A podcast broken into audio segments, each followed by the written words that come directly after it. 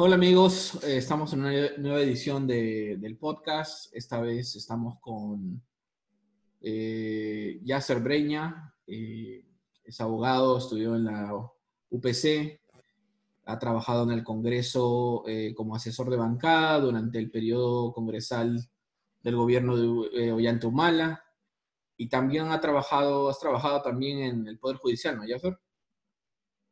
Sí, me, desempeñé como abogado de la Procuraduría Pública del Poder Judicial en temas constitucionales. Perfecto, ¿no? Y ya conocen a Rashid Pereira y yo Raúl de la Piedra, hemos estado con ustedes anteriormente. Y hemos traído a Yasser para conversar esta vez acerca de el Tribunal Constitucional y el, y el fallo acerca de la, de la vacancia por incapacidad moral eh, eh, que se llevó a cabo la primera vez en septiembre, eh, que no estuvo resuelta. Y ahora con la vacancia, ¿ya cuándo fue la vacancia? ¿Hace 10 días? eh, de, de Martín Vizcarra, la segunda vez y que fue vacado. Se ha traído a colación otra vez al, poder, al Tribunal Constitucional para, para responder muchas preguntas, ¿no? Y por eso hemos traído Yasser para que con su este, experiencia y conocimiento nos ilumine un poco acerca de lo que ha pasado. ¿no? Eh, Yasser, quiero empezar contigo preguntándote eh, qué piensas de lo que anunció el Tribunal Constitucional hoy. Ah, haciendo referencia a su, al adelanto de la sentencia de, de declarar improcedente la demanda de, de competencia. Sí, correcto. ¿Qué opinas? Bueno, bueno, básicamente yo tengo un par de opiniones, unos sentimientos encontrados, ¿no? Que es básicamente uno por el, por el visto del- por el lado jurídico y el otro que es como ciudadano. Como ciudadano, entiendo la indignación de las personas y la necesidad social de que el tribunal hubiese delimitado, delimitado este tipo de vacancia para que no se vuelvan a producir este tipo de, de atentados contra la Constitución o contra el orden, el orden constitucional. Lo entiendo bien, sin embargo, yo analizando un poco más en, en base a, a lo que yo, a lo que yo trabajo, he encontrado que si bien, la, no, si no me equivoco, esta institución de control político viene de 1800 ¿Ya? y esta institución viene de hace- desde la constitución del 80 y pico, la constitución del 39, de 1900, sí, eh, tendrá bastante, bastantes años de esta institución, es la primera vez que se usa para tomar control del Estado. Ustedes pueden recordar que también se dio con Fujimori, pero con Fujimori no es, no es, un, no es ni similar siquiera. ¿Por qué? Porque con Fujimori él renunció. Él renunció y como forma de sancionar a Fujimori por haber escapado del país y renunciado por fax, es que el Congreso decide no aceptar la denuncia, sino vacarlo. Claro. Esa decisión, eso ahí lo que es una parte para mí relevante, esa decisión de vacar al presidente Fujimori y no aceptar su, su renuncia, no tenía ninguna consecuencia jurídica. claro. Fujimori igual sería procesado por los delitos que hubiese cometido, no tenía ninguna conse- consecuencia jurídica. Entonces, ¿a qué derivaba esa vacancia? Esa vacancia derivaba simplemente al malestar del pueblo por los hechos, por los actos que había tenido Fujimori. Todo el mundo aplaudió esta, la vacancia de Fujimori y seguimos con nuestra vida. Claro. Eh, acá es donde vemos el- la peligrosidad de tomar solamente en cuenta los sentimientos del pueblo y seguirlos sin tomar, sin tomar lo, lo que podría ser las relevancias jurídicas a futuro. ¿Qué es lo que pasó? Eh, la, la vacancia por incapacidad moral fue concebida de sus inicios como incapacidad psíquica, no, no incapacidad moral. Así fue concebida y así se usó. Pues por eso que a la fecha, hasta el día de hoy, jamás se había usado nunca, porque tendría que, haber, tendría que haberse determinado que el presidente era incapaz psíquico para vacarlo. Claro, No sabía tiene usar. demencia o algo así. Exactamente, una crisis, una crisis, una crisis, no sé, psicológica, eh, determinada, determinada mediante un médico y que el Congreso la sustentara, vacado. Pero, por hacer caso al pueblo que quería que Fujimori fuera vacado, que no le aceptasen la renuncia, que lo sacamos en lugar de que él se vaya. ¿Qué hizo el Congreso sin, sin buscar, sin respaldarse, sin informarse, lo vacó. ¿Lo vacó cómo? Con el mismo modo que lo han vacado ahora, por incapacidad moral. Entonces, cambió el significado que se le había dado desde que se concibió como incapacidad psíquica a incapacidad moral. Entonces, desde que Fujimori fue vacado como incapacidad moral, ahora se abrió la puerta de Pandora. La cajita de Pandora se abrió. ¿Qué pasó? Ahora ya no es concebido como fue concebido siempre, sino es concebido como incapacidad moral. Y como ya lo hemos conversado con anterior, incapacidad moral puede ser lo que quieran los congresistas, los que quieran los 87 congresistas. Entonces, es por eso que básicamente en muchas oportunidades yo me he pronunciado sobre la importancia no solo de ver eh, lo que el pueblo te pide y, lo, y estar congruentes con ellos, sino la importancia de que si el pueblo te lo pide, pero qué tantos problemas puede tener a futuro. Ahora, si me, permites, si me permites ya hacer, eh, eh, de acuerdo a lo que tú estás diciendo, claro, digamos que se cometió un error en, en, su momento de simplemente querer escuchar lo que el pueblo demandaba eh, y se tergiversó el eh, significado ¿no? Eh, y la función que debía tener esta, esta figura. ¿no? ahora, el tema es que ahorita, de acuerdo a lo que tú estás diciendo, haría, desde mi punto de vista, aún más relevante que el TC delimite esto y que vuelva a su cauce lógico, coherente, ¿no? Funcional, esta figura, ¿no? Que en este caso nuevamente sería escuchar el clamor popular, ¿no? De alguna forma, eh, así como el clamor popular nos desvió, ahora el clamor popular nos quiere volver al cauce, ¿no? Y en su momento se, se cometió el error de seguirlo, pero ahorita parecería que se comete el error de no seguirlo, ¿no? En, ese, en ese orden de ideas, yo también tengo un punto de vista un poco diferente a lo que la mayoría opina. Sí, me hubiese gustado a mí, a mí me hubiese gustado que el TC lo delimite y deje constancia en una sentencia de cuál es la correcta aplicación o la correcta interpretación de este artículo de la Constitución. Y eso hubiese sido retrotraerlo a lo que es una incapacidad psíquica. Es verdad, hubiese sido lo mejor posible. Sin embargo, eh, en mi opinión, que el TC no se haya pronunciado sobre este tema no es tampoco tan dañino a la, al orden constitucional. Y me explico por qué. Como les dije, esta institución tiene muchos años y nunca ha sido usada, básicamente, no porque no quieran usarla, sino porque requiere una cantidad, una cantidad de votos muy alta. Requiere 87 votos. Y para que un Congreso tenga 87 votos en contra del presidente, básicamente lo que tiene que suceder es que exista un presidente. Era muy raro. Era muy raro. Un presidente, un presidente sin bancada. Y no solamente sin bancada, sino sin apoyo político de ninguna de las bancadas. Como ha sucedido ahora, que han sido 105 votos a favor.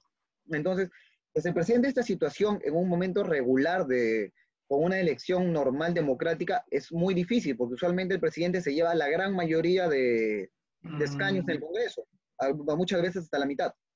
Entonces, ah, perdón, disculpa, Entonces, que se presente esta situación para mí es complicado, no es usual. ¿Cómo hemos llegado a esta situación?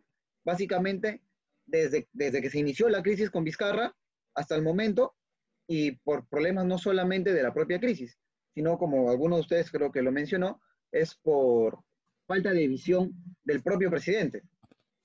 si ya habíamos tenido, claro, si ya habíamos tenido problemas con, con, el Congreso, que había sido una mecha de poderes constante entre el Ejecutivo y el, y el Legislativo, es porque el presidente no tenía respaldo en el Congreso. Se dio, salió eh, Vizcarra. ahí entonces, perdóname, salió Kuczynski. Ahí es cuando Vizcarra tuvo la, después de cerrar el Congreso, tuvo la oportunidad de rehacer su fuerza, crear una fuerza que lo respalde. ¿Cómo? Mediante la elección en el Congreso de una bancada que lo respalde. Si, si él hubiera hecho eso, esto, la, la moción de vacancia jamás hubiera pasado. Tenía una aprobación enorme, enorme. Podría haber tenido al menos 30 o 40 congresistas, más el apoyo de las bancadas que podría, con las que podría haber formado alianza, esta vacancia jamás hubiera existido y hubiera existido una mayor gobernabilidad en el país. Pero él sobreestimó su propia presencia estimó que él mismo como persona sería un líder suficientemente fuerte para evitar esta situación. que claramente no lo fue. Entonces, para mí, en resumen, esta situación no es dable que se vaya a producir en el tiempo nuevamente. Y si se produce, no creo que sea ni pronto como para que pueda afectarnos. Tenemos la capacidad aún de solicitar al Tribunal Constitucional que se pronuncie sobre ese tema. Si no lo he hecho ahora porque tuvo la oportunidad de no hacerlo, podemos hacerlo nuevamente y obligarlo a que se pronuncie sobre el tema este. Eh, la salida del Tribunal Constitucional es una salida constitucional, es verdad. Ellos existe la figura de lo que es sustracción de la materia. Ya no existe el, la, sobre lo que se está discutiendo, entonces ya no tiene razón de pronunciarse. Existe, es constitucional. Sin embargo, es básicamente una forma de lavarse las manos y no comprometerse más. Por ahí escuché que dijeron que lo que no querían era asusar más al pueblo. Sin embargo, qué peor forma de asusar al pueblo que contradiciendo todo lo por lo que han luchado. Si es como decirle que tus dos muertos no han sido para nada, han sido simplemente muertos y no has ganado nada. El tribunal, en aras de crear una nueva paz social, debió pronunciarse, sea cual sea su pronunciamiento, porque ya cada uno tiene sus ideas, pero debió pronunciarse. No, sí, todo lo que dices ya creo que podemos estar de acuerdo, ¿no? Eh, pero creo yo también que las decisiones, esta coyuntura y la responsabilidad que, que tuvo el Tribunal Constitucional al pronunciarse no simplemente apareció de la nada, ¿no? Son consecuencias de muchas decisiones y acciones políticas ah, que se han llevado ¿no? a cabo durante años, desde el gobierno de PPK, obviamente, y cuando Keiko Fujimori y el Fujimorismo eran la oposición mayoritaria a este gobierno, ¿no? Y hemos, digamos, la conclusión, estamos llegando a una de las, de las consecuencias de eso, ¿no? De, de todas esas decisiones que se han llevado a cabo eh, cuatro años anteriores, pasando por lo que mencionabas acerca de el error de Vizcarra de no presentar bancada en, en la nueva elección congresal, etcétera, etcétera. Eh, pero yo te quisiera preguntar, eh, y entiendo muy bien todo lo que has explicado, ¿no? Eh, acerca de, de, las decisiones técnicas jurídicas, ¿no? Pero yo quiero preguntarte más bien acerca de la esencia de la existencia de una institución como el Tribunal Constitucional, ¿no? Eh, si bien tú dices que esta, esta, este caso es muy raro, no ha pasado antes, pero yo creo que es una oportunidad también perdida para una institución como el Tribunal Constitucional para mostrarse ante la nación como un, un ente capaz de resolver una crisis institucional eh, del país, ¿no? de la separación de poderes que es tan importante para nuestra democracia. Eh, ¿No piensas tú que ha sido una oportunidad perdida de crear este precedente y darle legitimidad ante la población que tal vez es ignorante o no conoce acerca de, de lo que es un tribunal constitucional? Bueno, lamentablemente sí. El Tribunal Constitucional como, máximo intérprete de la Constitución es el llamado a resolver esas contiendas.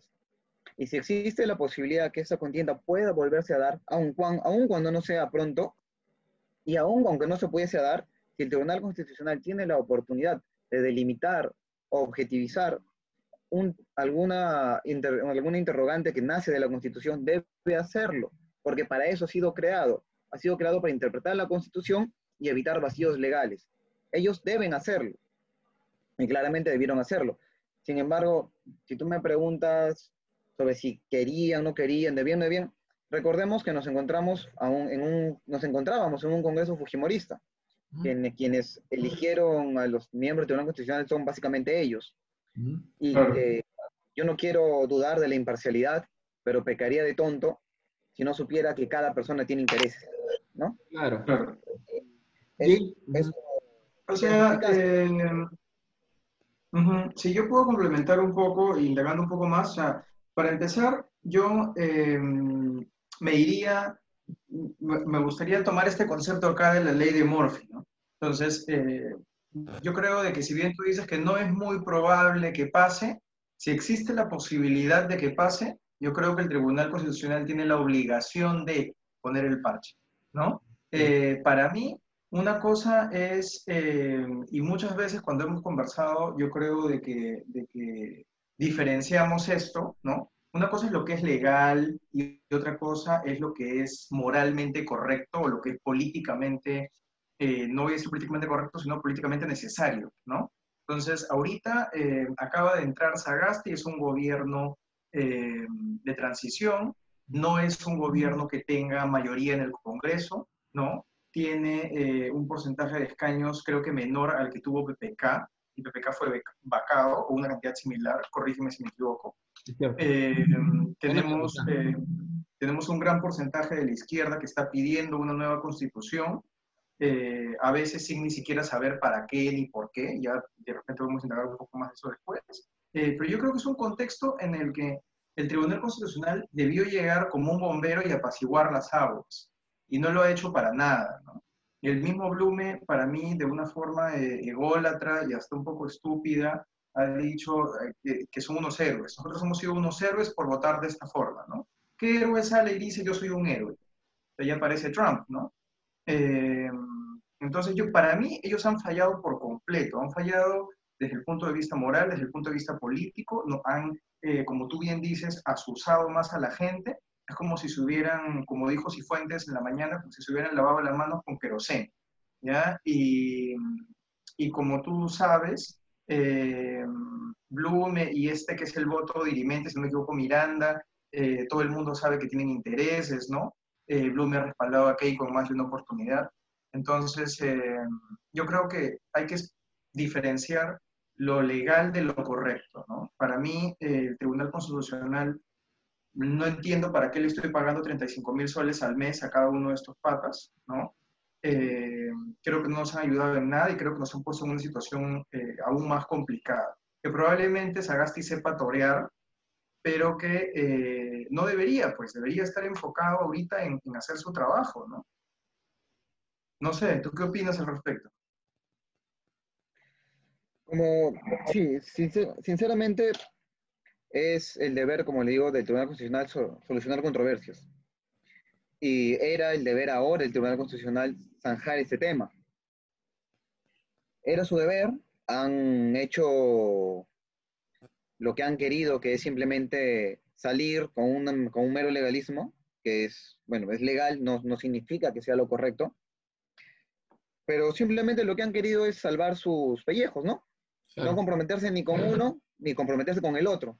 Simplemente dejarle, dejar ahí el, el tema para que lo vea el próximo tribunal.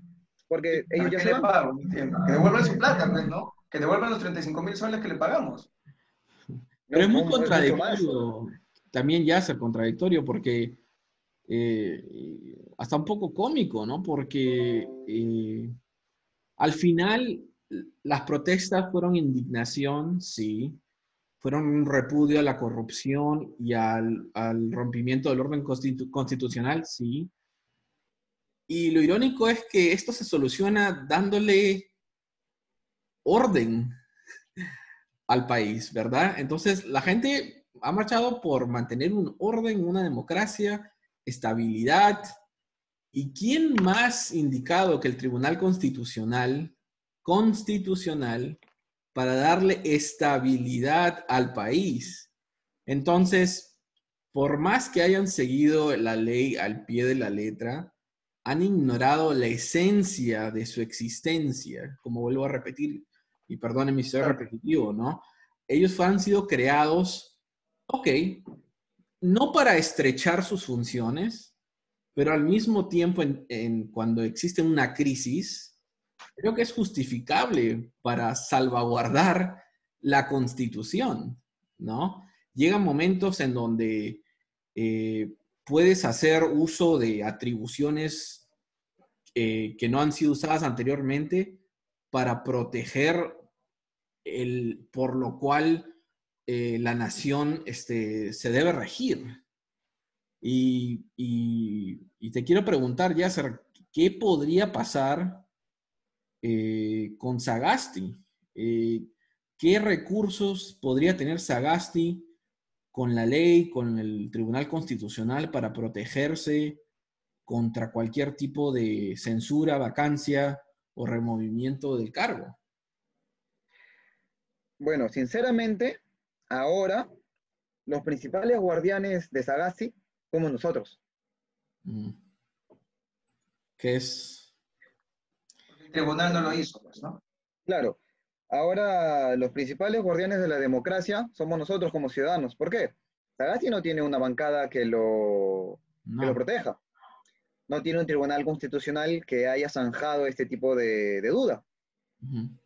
No tiene ningún recurso a su disposición para controlar al Congreso.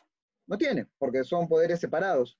Y las, y las instituciones de control inter, inter, inter- interpoderes no facultan al, al- al- presidente de ninguna manera poder controlar el, el Congreso.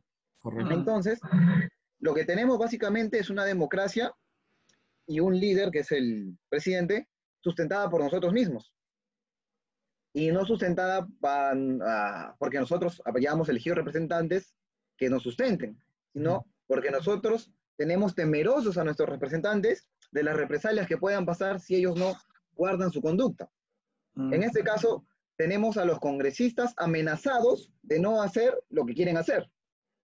Entonces, no estamos en una situación de, de democracia porque nuestros líderes nos ofrecen la democracia.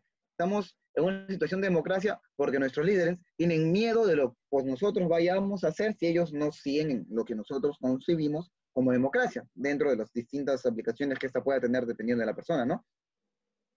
Entonces, Sagasti ahora va a presentar su, su, su gabinete Sí. el cual yo tengo la certeza de que va a ser aprobado sin ningún problema.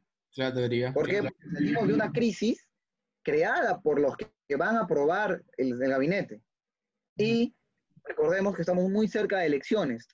Lo- la mayoría de partidos que han tenido que ver con esta vacancia que se fue de control, en algún momento dentro de las protestas han dado, han dado vuelta a la página y han dicho, ¿sabes qué? Yo no tengo nada que ver con esto. Me han asustado. Algunos, algunos partidos dijeron, ¿sabes qué? Me equivoqué. Otros partidos dijeron, eh, Merino no pertenece a mi partido, no respaldamos su, su accionar. Entonces, los partidos ahora lo que hacen es ver a futuro. Cualquier actividad que puedan realizar ahora en contra de la gobernabilidad se va a ver reflejado en las urnas en unos cuantos meses.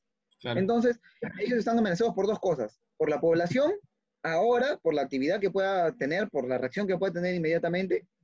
Y dos, por la población, cómo vaya a votar en urnas. Entonces, lo que va a mantener nuestra gobernabilidad son el miedo a las represalias inmediatas de la población y el miedo a que se represente nuestro repudio en urnas. Eso es lo que va a mantener a en el poder. Y claramente que Sagasti cumpla un rol medianamente aceptable. No, no vamos a pedirle a Sagasti que en los pocos meses que le quedan cambie el Perú.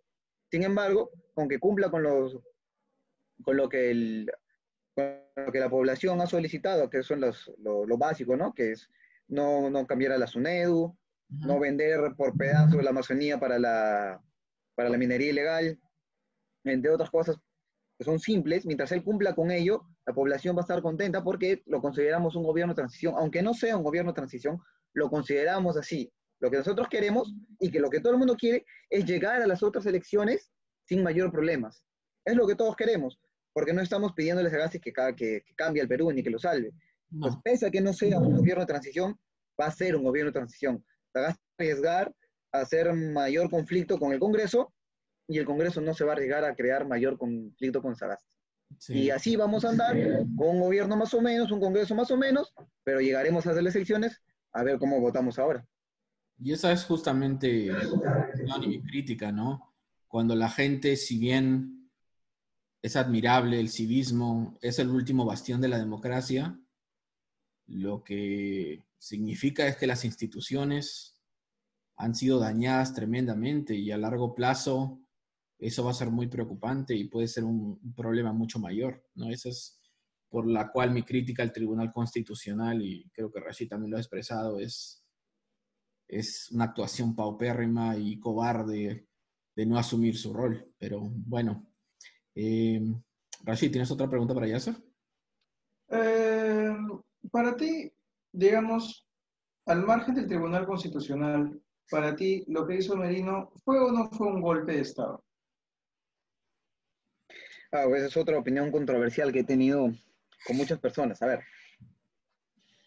como les expliqué, al momento de que se de que se vacara Alberto Fujimori por incapacidad moral, definida ya como incapacidad moral como la que ya conocemos ahora, se dio esa interpretación. Se le dio esa interpretación. Ni el Tribunal Constitucional de ese tiempo, porque ya lo había creado Fujimori, ni la, ni la población, ni el propio Congreso, ni nadie cuestionó esa interpretación.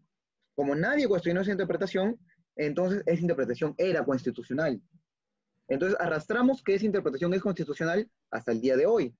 Entonces, cuando el, Congreso, si bien es cierto, ha sido por ánimos personalísimos, utiliza esa institución para vacar al presidente por incapacidad moral, lamentablemente estaba siendo una institución que ya la habíamos usado. Y del mismo modo, y de lo visto del mismo modo. Para mí, aun cuando yo no estuviese de acuerdo por las razones por las que lo vacaron, era constitucional.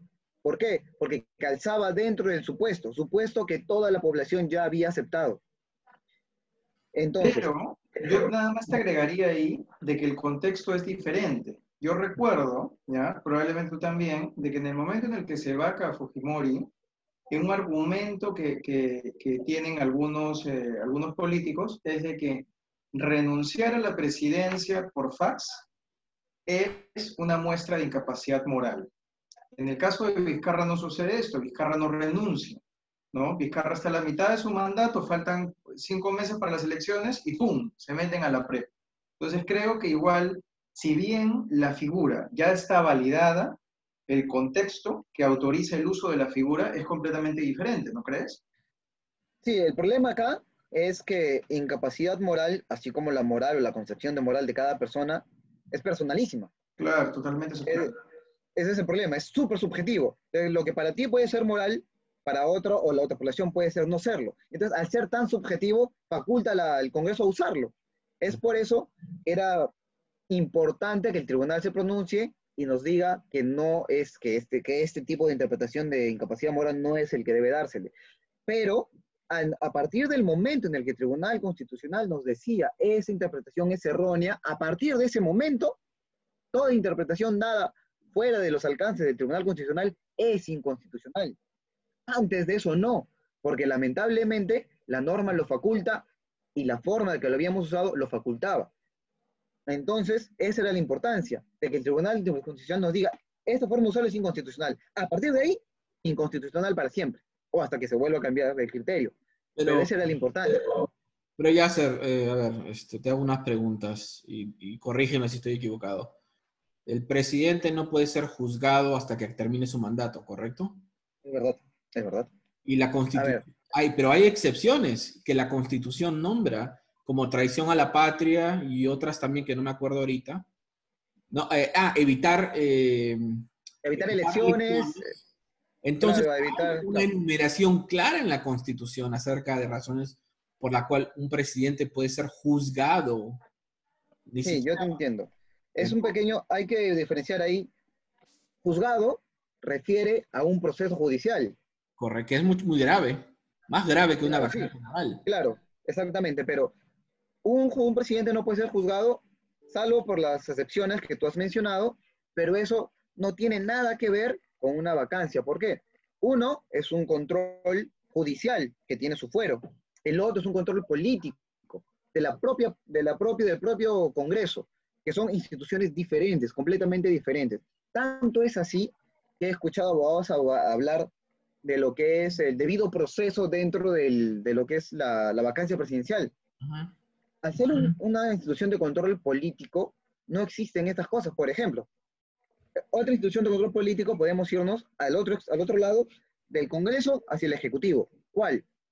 Por ejemplo, la censura al gabinete o lo que se va a presentar ahora, es para la aprobación del gabinete. Cuando los congresistas votan para aprobar o no el gabinete, te hay un debido proceso, te explican por qué no van a votar, te tienen, o sea, tienen la obligación de explicarte por qué no van a votar por el gabinete. No, simplemente el gabinete va, a exponer sus razones y el Congreso vota sí o no. Ahí no hay un debido proceso, no hay que los han juzgado, nada. Son instituciones de control político, diferentes a las instituciones de control judicial, por ejemplo, que ahí tiene que haber un debido proceso, tener una investigación y derivar en una sentencia. En este caso son diferentes. Tanto así que, por ejemplo, te digo que cuando hay una censura para un ministro, quien vota no tiene que dar sus explicaciones. O para negar la confianza, no das explicaciones, simplemente sí o no. Son diferentes, son completamente diferentes. Y yo entiendo que la gente los confunda mucho, pero son diferentes. Tanto es así que están en capítulos, que están en artículos diferentes, y uno responde a un proceso judicial y el otro a un, a un control político. Pero al final es el criterio por el cual un juicio tiene un debido proceso, exposición, razones, es porque uno está buscando alcanzar la verdad, ¿no? O sea, el origen más allá de la norma eh, tiene que ver con eh, que quien sea culpable reciba su merecido, ¿no? Eh, y quien es inocente sea, sea liberado y no, no reciba ningún perjuicio, ¿no? Entonces, al, colocarlo en un contexto de un juicio político, la forma en la que yo lo entiendo, ¿no? Es, si yo tengo el poder para vacarte, yo te voy a vacar simplemente porque tengo el poder para vacarte. No importa si es verdad o no es verdad. No importa si es correcto o no es correcto. Y eso a la final es, es a todas luces incorrecto, ¿no? Es a todas luces absurdo. O sea, no tiene ningún sentido. O sea, si tienen el poder para hacerlo, pero no tienen que estar en lo correcto para hacerlo, entonces no deben tener el poder para hacerlo. Así de simple, ¿no? Una cojudez. Disculpa, ¿no? O sea, Pero justamente es por eso que la Constitución concibió esa institución no como ahora la concebimos, sino de otra forma. Y por eso también que el, que el Tribunal Constitucional debió delimitarla para, en, por lo menos, hacerla ver como era antes, que era por una incapacidad psíquica. Esa era la importancia. ¿Por Pero al momento de que se... Dime. ¿Por qué pusieron la palabra moral? No sé si sabes la historia. Ah, discúlpame, no, no lo he buscado, pero tenemos Ah. cuántas? Seis constituciones que dicen lo mismo. Así que asumo que simplemente lo han copiado. ¿Pero qué habrá No. sido? No sé, golpear a tu mujer, no sé. No, no, no. Originalmente tenía un contexto diferente, ¿no? Como Claro. eh, Rosa María Palacios explicó hoy día, ¿no? Terminan cogiendo eh, cada constitución, cada nueva Claro. constitución que se ha hecho, termina cogiendo el grueso de la constitución anterior, y esto es algo que se viene arrastrando, ¿no? ¿En qué Eh, contexto? O sea, o sea, ya se le explica muy bien acerca de la incapacidad física, ¿no?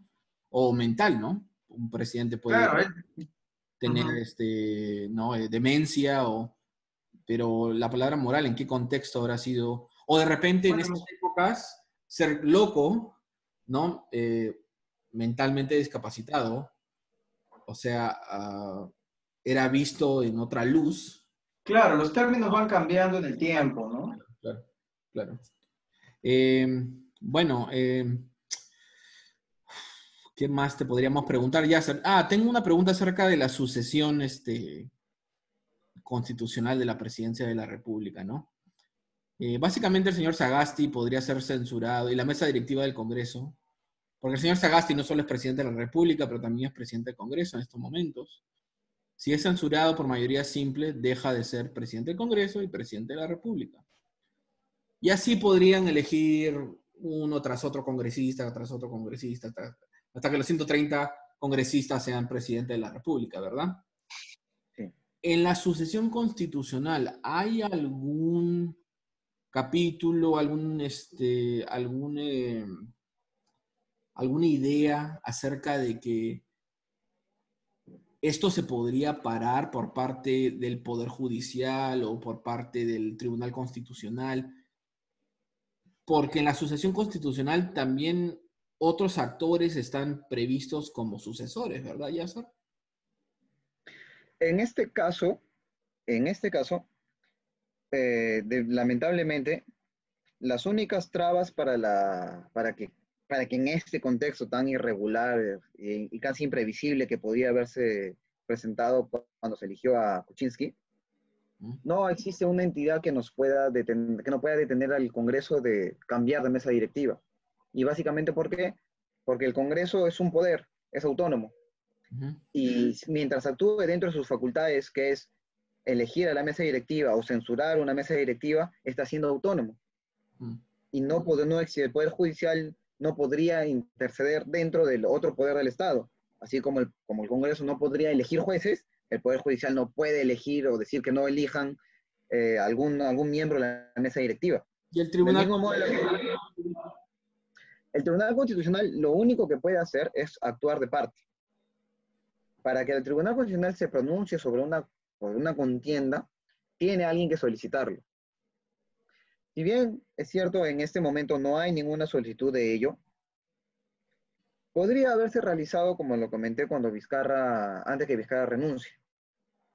Vizcarra pudo haber solicitado una, una, una contienda competencial sobre esta vacancia y zanjar ahí el tema, pero no lo hizo tampoco. Entonces nos encontramos básicamente en ese momento a la deriva. No hay ninguna institución que pueda intervenir en el Congreso. Y el Congreso mismo está en la facultad de, cambiar su mesa directiva en el momento que ellos lo deseen o que así eh, acuerden. Y así nos encontramos.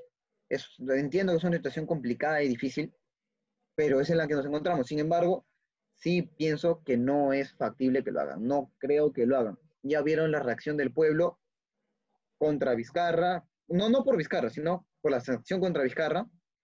Y ahora Sagasti es una persona que tiene mucha aceptación. Tiene mucha aceptación hacer una vacancia contra él, así sea del tipo de vacancia que ya vimos presidencial, o una censura de, mesa directiva, que es lo se puede hacer por el Congreso mismo, cualquiera de los dos generaría otra vez un rebrote de lo que hemos visto hace unos días, o peor. Y créeme que ningún partido político a puertas de elecciones quiere perder, quiere perder votantes ahora. Es lo último que quieren. O sea, básicamente dependemos de la unanimidad de los congresistas actuales para mantener el status quo y dependemos de sus propios intereses a largo plazo que no sean menores a sus intereses a corto plazo. O sea, básicamente estamos en un Mexican stand-up entre la población y el Congreso, ¿no? Estamos ahí, uno tiene una granada y el otro tiene una pistola y los dos estamos ahí a ver, ¿no? ¿Quién suelta la granada y quién dispara, ¿no? o acuña contra acuña contra cuña, ¿no? Acuña bancada, Acuña candidato a la presidencia y Acuña este, bajarse la Sunel, ¿no? por, ejemplo, Acuña ha anunciado que se va, mm, César Acuña, porque hay más de un Acuña, César Acuña se ha pronunciado y ha dicho que esta es su última elección como presidente. Yo no sé si sea verdad o no, pero asumo que como él lo ha dicho, él piensa que así va a ser, ¿no? Es su última postulación como presidente. Entonces, él lo que está cautelando ahora, o que debe cautelar, es que esas elecciones que vienen le beneficien en todo lo posible.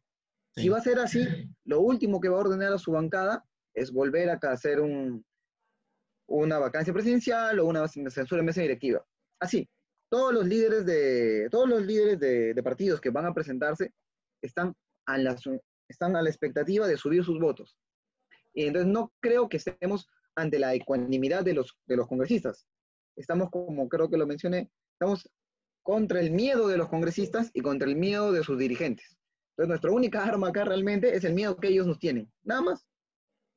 Perfecto. La verdad, si bien está claro tu punto, a mí no me llega a convencer porque los congresistas no piensan de la forma en la que tú piensas. Los estos congresistas no son racionales, son estúpidos. Porque si fueran racionales no hubieran eh, cometido este, este golpe que según eh, eh, Levitsky, como les dije antes de que empezáramos el, programa, eh, lo catalogó como la maniobra política más estúpida del siglo XXI, creo, ¿no? Entonces así es como nos ven eh, los politólogos a nivel internacional, como ven este, este golpe, ¿no? Entonces, y es algo que, que a todas luces era una estupidez y aún así lo hicieron. Entonces tú ahorita estás razonando como como alguien con dos dedos de frente, que dice, no lo van a hacer porque no quieren pedir electores, pero estos son, son la bancada de Antauro, la bancada, la bancada del FREPAP, que creo que acá han sido los, los, tontos útiles, ¿no? No han ganado nada, no han tenido ningún interés, lo único que han hecho es perder, o sea, eh, entiendo tu punto, ¿no? Y estoy de acuerdo en que si, si se comportaran de forma racional, funcionaría, pero no tengo certeza de que eso suceda. Tiene, tiene sentido para una democracia de, ¿no? europea o, esta, o una democracia sudamericana que no tenga este congreso tan desastroso, ¿no? Un congreso, ¿no? Que, que entienda lo que es la política, ¿no? Y, la estabilidad. Dentro, si me permiten acotar, eh, al momento cuando yo dije, me olvidé de mencionarlo, cuando yo dije que no era tan catastrófico que el que el Tribunal Constitucional no se haya pronunciado sobre la incapacidad moral del presidente, tiene que ser acotado o no, porque es, en cierta medida, sí me parece una medida importante que tengamos la capacidad de sacar a un presidente que a todas luces es incapaz moral. por ejemplo, no, no sé qué, qué ejemplo dar, pero pueden ustedes imaginarse el presidente siendo filmado entre lo peor que puede ser, que no sea delito, pero lo peor que ustedes puedan pensar, en incapacidad moral. Y Como el italiano este. Berlusconi. Sí, O sea, en ese momento tendríamos sí que sacarlo. Sin embargo, ahí yo pensando, razonando, diciendo, pero no podemos dejarlo igual a la ligera, no podemos dejarlo simplemente que siga así tal como está. De repente, podríamos, fue una, algo que yo pensé y que me parece que podría solucionar este tipo de incapacidad moral, es incapacidad moral, está bien, la que declara el Congreso con 87 votos, pero ¿qué? Pero que las elecciones sean generales y en un plazo máximo de dos, de dos meses.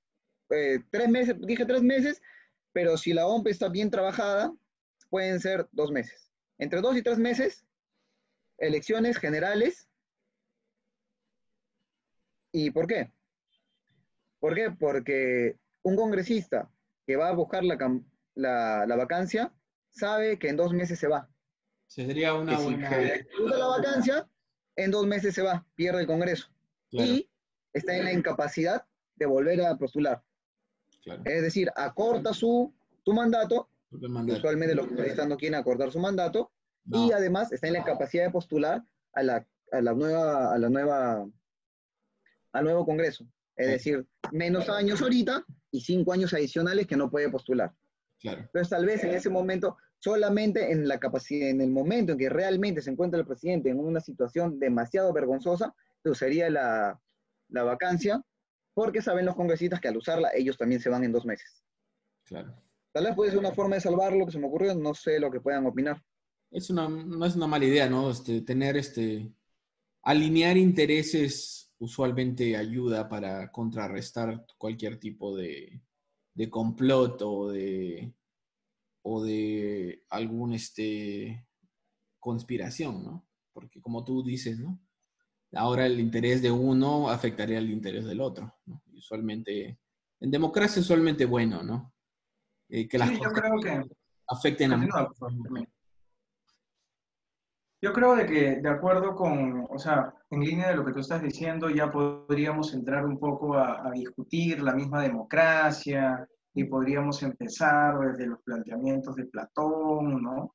Que criticaba mucho la democracia porque atrae, eh, atrae a los peores hombres, ¿no? Eh, que es algo que vemos una y otra vez y que en la medida, voy a ser honesto contigo, ya ser en la medida en la que vamos ganando años, nos vamos dando cuenta de eh, cómo eh, todo eh, se va volviendo cada vez más y más ambiguo, ¿no? Entonces, de alguna forma, como que es como lo que veíamos en, en, Batman, ¿no? Lo que, lo, que dice Bruce, lo que dice Bruce Wayne a Harvey Dent, ¿no? De alguna forma, o, o, mueres siendo, siendo el, el, el, héroe, ¿no? O te conviertes en el villano, ¿no? O sea, en la medida en la que estás más, más tiempo ahí, y yo creo que, te, que tendríamos que entrar en todo un debate filosófico que y eso... podemos, podemos llevar en otro momento. Yo creo que lo central ahora eh, lo hemos tocado bien, ¿no? Eh, creo que tu punto de vista ha quedado bastante claro y, y, creo que todos concordamos en que estos son, o sea, el viejo lesbianismo debe, debe morir. Sí. Gracias, Yasser. Este, nos has este, dado muchas buenas ideas y aclarado muchas cosas, ¿no? Y ha sido una charla muy amena. Espero que todos hayamos aprendido algo y claro, seguiremos con la discusión porque no es un tema eh, sencillo ni tampoco es un tema claro, no da para muchos, este, muchas opiniones y muchas eh, controversias, ¿no? Pero bueno, este es un, unos pequeños minutos que hemos querido dedicar para, para poder este, iniciar la conversación en nuestro espacio acerca de este tema. Ya, gracias, Yasser. Un gusto, señores. Gracias, Rashid. Gracias, Robert. Hasta luego.